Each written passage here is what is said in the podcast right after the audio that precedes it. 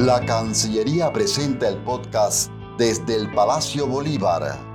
Bienvenidos una vez más, estamos aquí llevándole las informaciones importantes de la Cancillería de la República de Panamá. Un gusto que nos acompañen y por supuesto dándole las gracias a nuestra invitada de honor hoy, 51 años ya en, el protocolo y trabajando para Cancillería con el amplio conocimiento que tiene, Xiomara Pérez, subdirectora de la Dirección de Protocolo y Ceremonial del Estado. Oh, ese nombre suena imponente, señora Xiomara. ¿Cómo está?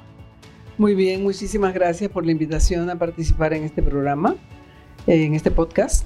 Eh, sí, llevo 51 años, se dicen rápido, pero son cinco décadas y muy trabajadas con muchas, eh, muchos caminos de aprendizaje eh, dentro y fuera de Cancillería obviamente una persona de protocolo con una ceremonial en su voz impresionante. Hoy estamos con un tema interesante y apasionado para los que quieran sumarse todos. Eh, va a haber un Congreso Internacional de Protocolo en Panamá, una iniciativa súper interesante, sobre todo que ya pasamos en la etapa de la pandemia, creo que tenemos un Panamá más abierto a todos. Y esta es una oportunidad importante para los que les gusta y les apasiona esta rama eh, de lo que es el, ser, el deber ser correcto de, la, de los eventos, de la organización, que es el protocolo que estudia muchas ramas. Cuéntanos un poco qué es y de qué trata este congreso. Hay dos cosas por las que quiero iniciar. Tuvimos una visita hace un, más de un año, cuando empezó a abrirse el tema de la pandemia, de la presidenta de la APPP, que es la Asociación Panameña de Profesionales de Protocolo. Eh, la profesora Kilda Pitti. Y ella eh, nos habló de la posibilidad de hacer este congreso y se iba a hacer inclusive en la Facultad de Comunicación Social de la Universidad de Panamá. Y bueno, empezamos a, conversar el embajador Diomedes Carles, que es el director de Protocolo y Ceremonial del Estado, eh, y llegamos a la conclusión de que el protocolo prácticamente del Estado emana de Cancillería, pues eh, por lo menos en la práctica eh, se hace desde Cancillería y los oficiales y directores de protocolo de las instituciones estatales eh, y, siempre pues acuden a nosotros para ver cuáles son las pautas a seguir. no voy a decir los protocolos a seguir para no redundar, pero las pautas a seguir en temas de protocolo. Entonces decidimos que iba a ser en Cancillería. Este es un congreso que está siendo coordinado entre eh, la Universidad de Panamá, la Asociación Panameña de Profesionales de Protocolo y la Dirección de Protocolo y Ceremonial del Estado del Ministerio de Relaciones Exteriores. Em, se va a realizar del 19 al 21 de octubre de este año y ya se ha hecho la convocatoria Estamos muy contentos porque eh, esta convocatoria se lanzó ayer en las 3 de la tarde y ya tenemos más de una centena de personas eh, que se han registrado, que están pidiendo información eh, acerca de cómo participar y el costo para, esta, para este evento. ¿Qué beneficios trae este tipo de, de congresos, sobre todo para los que les encanta la academia, el estudio, la parte de docencia y de aprendizaje en cuanto a protocolo? Eh, bueno, entre otros beneficios, tendremos la actualización de todos los asistentes eh, en el intercambio de experiencias y conocimientos y en el relacionamiento entre los especialistas de protocolo de todo el país. Además de la experiencia de trabajar interinstitucionalmente entre la Cancillería, la UP, que es la Universidad de Panamá, y la APPP, que es la Asociación panameña de profesionales de, protocolo. Aparte de eso, el Congreso es una oportunidad también para fortalecer el perfeccionamiento de los profesionales en el ejercicio y también para actualizar a los estudiantes de las carreras de protocolo del país, porque yo no sé si sabes que hay, casi todas las universidades ahora mismo tienen eh, un diplomado, por lo menos un diplomado en eh, protocolo y ceremonial, algunos lo tienen en comunicación social y protocolo, eh, porque están mezcladas, ¿no? A, veces las, las profesiones. ¿Quiénes pueden participar en este evento y más o menos los requisitos que, que hagan falta? Bueno, principalmente eh, pueden participar los especialistas en protocolo, estudiantes, comunicadores sociales, los diplomáticos y, profesionales eh, vinculados al tema de la comunicación social y del protocolo, ¿no? Es importante eh, para los profesionales, sobre todo, que son los encargados de gestionar y diseñar que los eventos, tanto oficiales como empresariales, contribuyan al reforzamiento de la imagen de las instituciones o las empresas y por ende del país. Porque aquí estamos hablando que estamos proyectando la imagen de Panamá en cada uno de los eventos que se hacen, ¿verdad? Debemos procurar que todos los eventos siempre comuniquen el o los mensajes que queremos transmitir que sean congruentes con los objetivos de las instituciones a las que vamos a representar y que se haga de una forma excelente.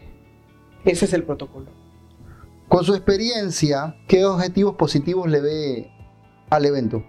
El solo hecho de que eh, hayamos posteado ayer a las 3 de la tarde y hoy a las 3 ya tengamos más de 115 personas inscritas, te habla de la evaluación que se hace de afuera. Mi evaluación personal es que estamos muy contentos. Eh, eh, la Dirección de Protocolo y Ceremonial del Estado tiene como objetivo también la formación de, de las personas que pasan ya sea formarse dentro de, los predios de, la dirección de protocolo y ahora con este evento que se ha abierto al público y a los profesionales de protocolo, a los estudiantes de protocolo, em, es muy importante porque se van a actualizar de alguna manera en toda la materia, porque recuerden que tenemos por detrás dos años y medio de pandemia y el protocolo inclusive cambió en muchas cosas durante la pandemia. Hubo que actualizar cosas para poder seguir haciendo porque el protocolo nunca para.